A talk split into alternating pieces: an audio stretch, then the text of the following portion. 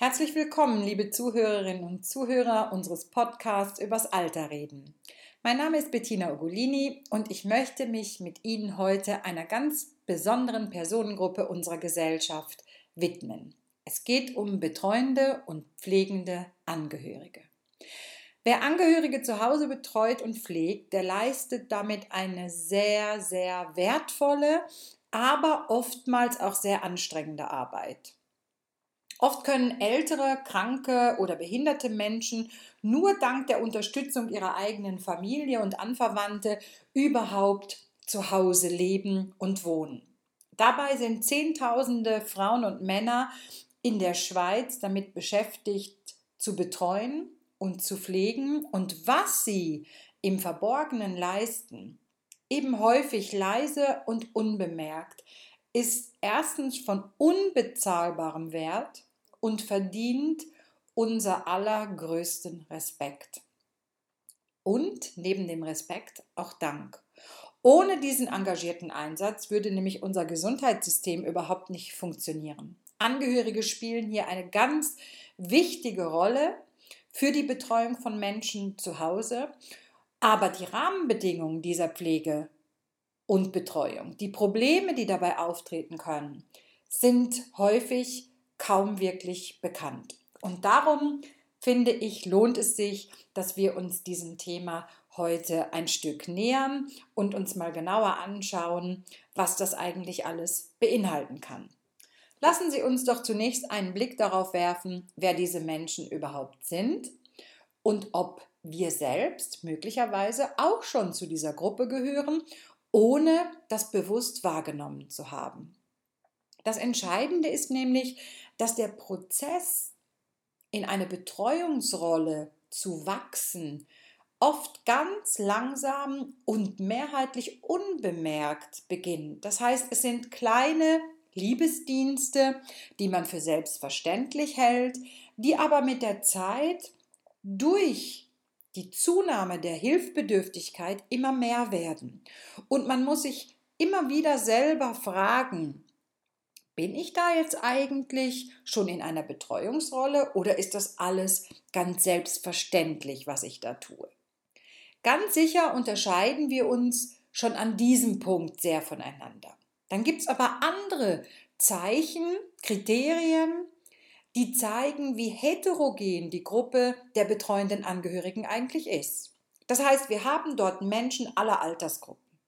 Das fängt an bei ganz jungen Menschen, die als Enkelkinder ihre Großeltern oder Urgroßeltern unterstützen.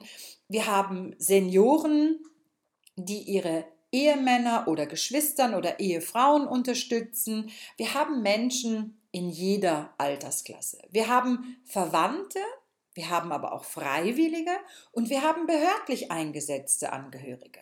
Es gibt Angehörige, die zu Hause betreuen, also im ambulanten Bereich. Es gibt aber auch Angehörige, die jemanden bereits in einer Pflegeinstitution haben und sich dort engagieren. Es gibt Mütter, Väter, Schwestern, Brüder, Partnerinnen und Partner, Töchter und Söhne, Nichten und Neffen und vieles mehr. Und das Entscheidende in Bezug auf diese Heterogenität ist auch, dass die Menschen diese Situation ganz unterschiedlich erleben und dass es normal ist, verschieden zu sein. Ich glaube, dass das einer der wichtigsten Punkte zu diesem Thema ist, man darf nicht nach rechts und links schauen und gucken, wer ist denn da und wie haben die das gemacht und die finden es ja auch nicht so schwer. Warum bin ich denn so belastet? Sondern ich glaube, dass es von großer Bedeutung ist, dass man seine eigene Situation im Blick hat mit seinen Kompetenzen und mit seinen Ressourcen und dass jeder seine Bedürfnisse als normal erachtet. Wenn wir schauen, wie viel Angehörige tagtäglich, also im Sinne eines zeitlichen Aufwands leisten, ähm, dann sind das erstaunliche Zahlen. Es gibt unterschiedliche Untersuchungen. Ich beziehe mich jetzt hier mal auf eine, in der man erkannt hat, dass der durchschnittliche Zeitaufwand, wohlgemerkt, der durchschnittliche Zeitaufwand für die Pflege pro Woche bei Partnerinnen und Partnern etwas mehr als 60 Stunden pro Woche ausmacht. 60 Stunden ist mehr als ein 100%-Job. Und in dieser Betreuungssituation befinden sich Menschen durchschnittlich sechs Jahre.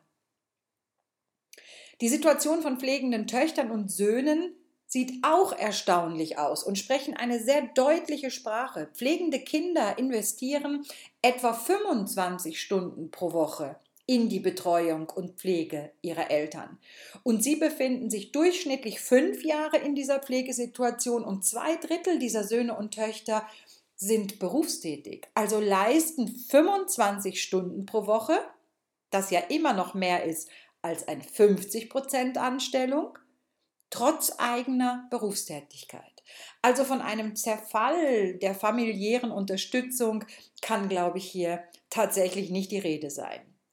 Wenn das nun so viele Stunden sind, dann lohnt es sich aus meiner Sicht mal genau hinzugucken, was beinhaltet das eigentlich alles? Ich weiß nicht, was Ihre ersten Gedanken sind, wenn Sie an betreuende und pflegende Angehörige denken. Die meisten Menschen aber verbinden damit, dass man jemandem vielleicht bei der Morgentoilette, bei der Körperpflege hilft, bei der Haarpflege, ähm, vielleicht den Haushalt in Ordnung hält, unterstützt bei der Ernährung, Einkäufe, Kochen etc. Das ist ein großer Bereich, aber es ist nicht der einzige Bereich. Das ist nämlich der Bereich der physischen Pflege. Ein anderer Aspekt, der viel zu wenig beachtet wird, ist die psychische Betreuung. Das heißt, jemanden trösten, mit ihm sein, ihm Gesellschaft zu leisten. Vielleicht, wenn jemand an einer Demenz erkrankt, ihn zu beaufsichtigen, sich mit ihm zu beschäftigen. Das alles gehört zur psychischen Betreuung. Und in der Regel ist es ja so, dass die betreuenden und pflegenden Angehörigen selber durch diese Situation durch das Wissen darum, dass es vielleicht nicht mehr ganz wieder gut wird oder dass es eigentlich zunehmend schlechter werden könnte, dass sie selber emotionale Unterstützung bräuchten. Und in der Situation, in der sie selbst Trost nötig hätten, müssen sie doch die Stärke haben, dem Pflegebedürftigen immer wieder zu signalisieren, wir schaffen es oder manchmal auch ich schaffe es für uns. Ein dritter Bereich würde ich bezeichnen als soziale Betreuung. Soziale Betreuung beinhaltet Kontakte pflegen, trotz Hilfbedürftigkeit, trotz Pflegebedürftigkeit, vielleicht trotz schlechtem Gedächtnis, trotz Verlust verschiedener Fähigkeiten. Wenn das der Betroffene selber nicht mehr kann, sich verabreden kann, Kontakte pflegen kann, Menschen einladen kann, dann ist das in der Regel eine Aufgabe, die betreuende und pflegende Angehörige übernehmen. Sie sorgen dafür, dass es nicht zu einer sozialen Isolation kommt.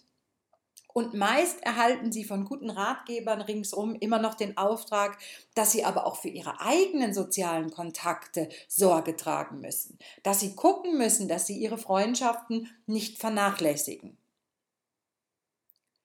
Etwas nicht zu unterschätzendes ist die ganze Administration in der Betreuung.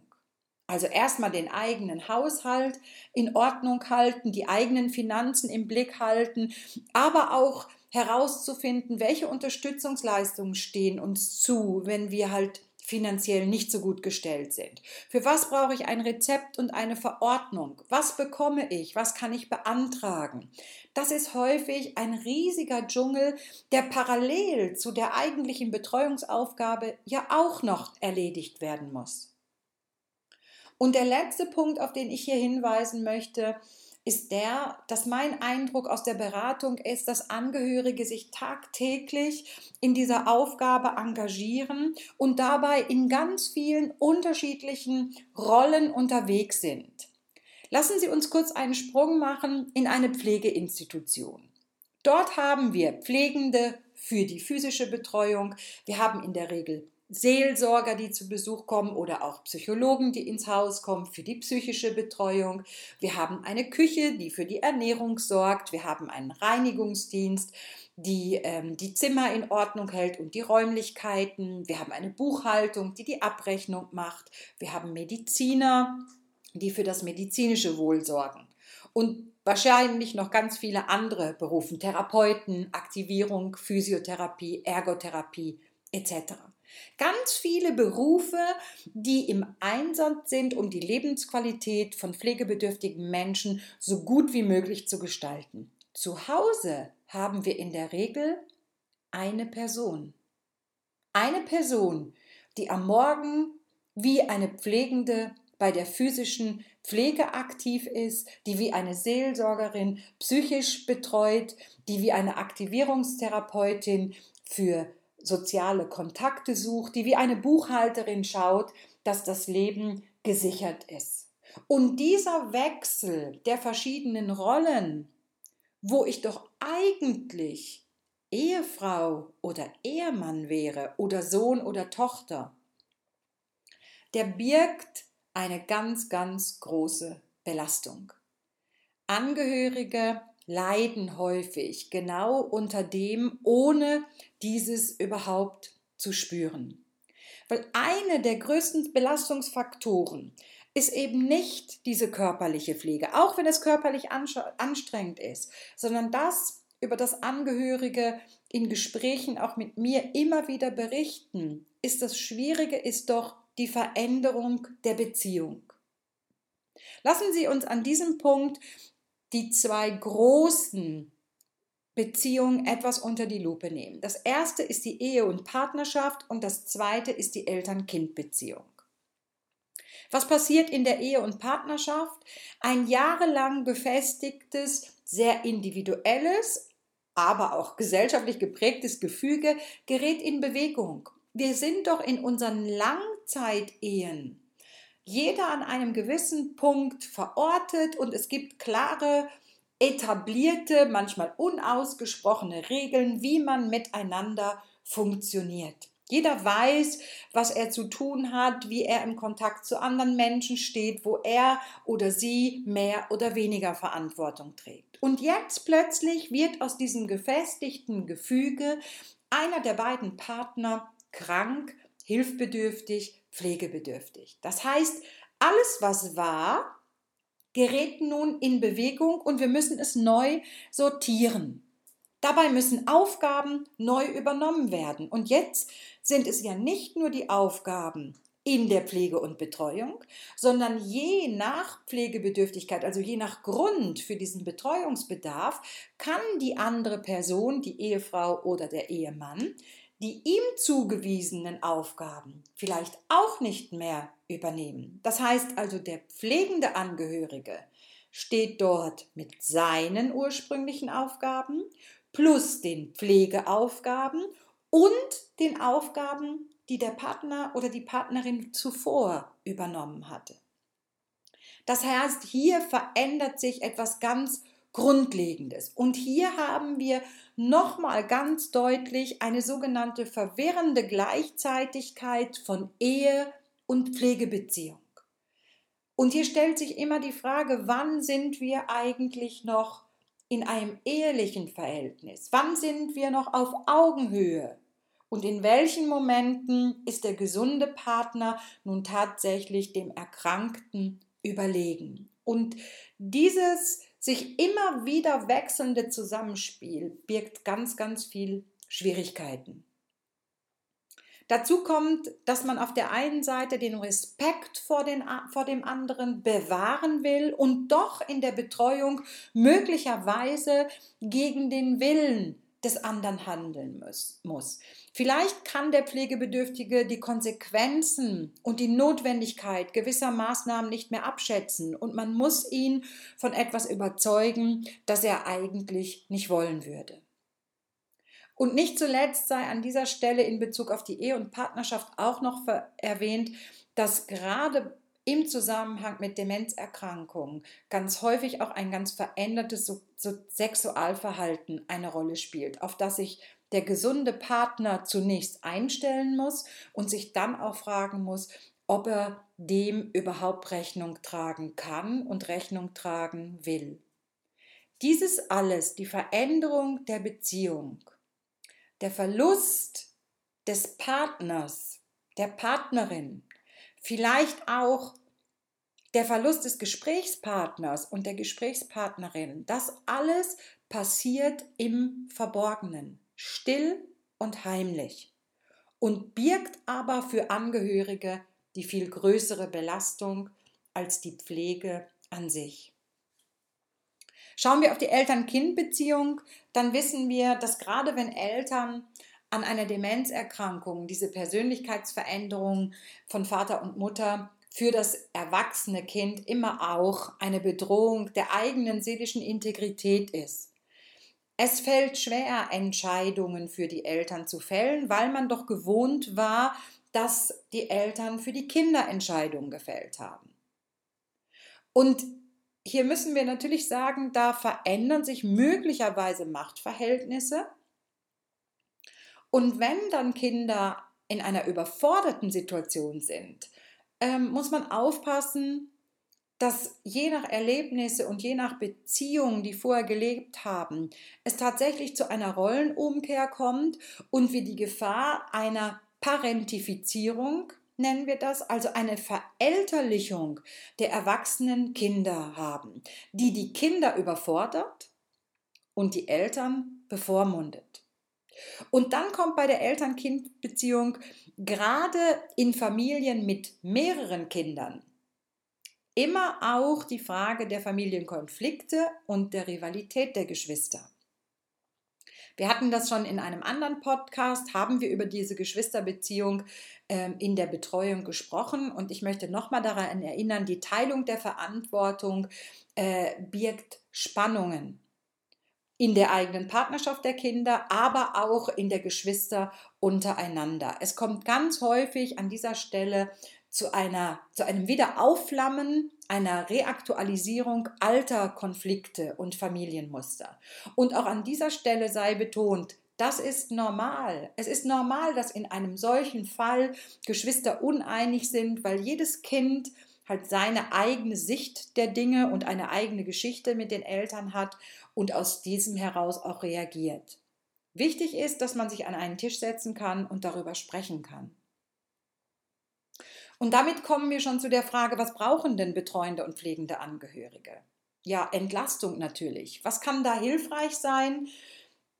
Ich glaube, ganz bedeutsam ist Anerkennung und Wertschätzung und eine Begegnung auf Augenhöhe.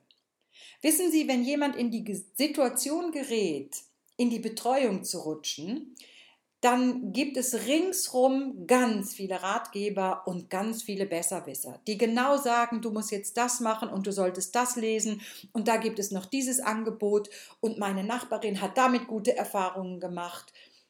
Ich glaube, das brauchen Angehörige nicht, sondern sie brauchen eine Begegnung auf Augenhöhe und das Vertrauen dahingehend, dass sie selber sehr gut wissen und spüren, was sie nötig haben.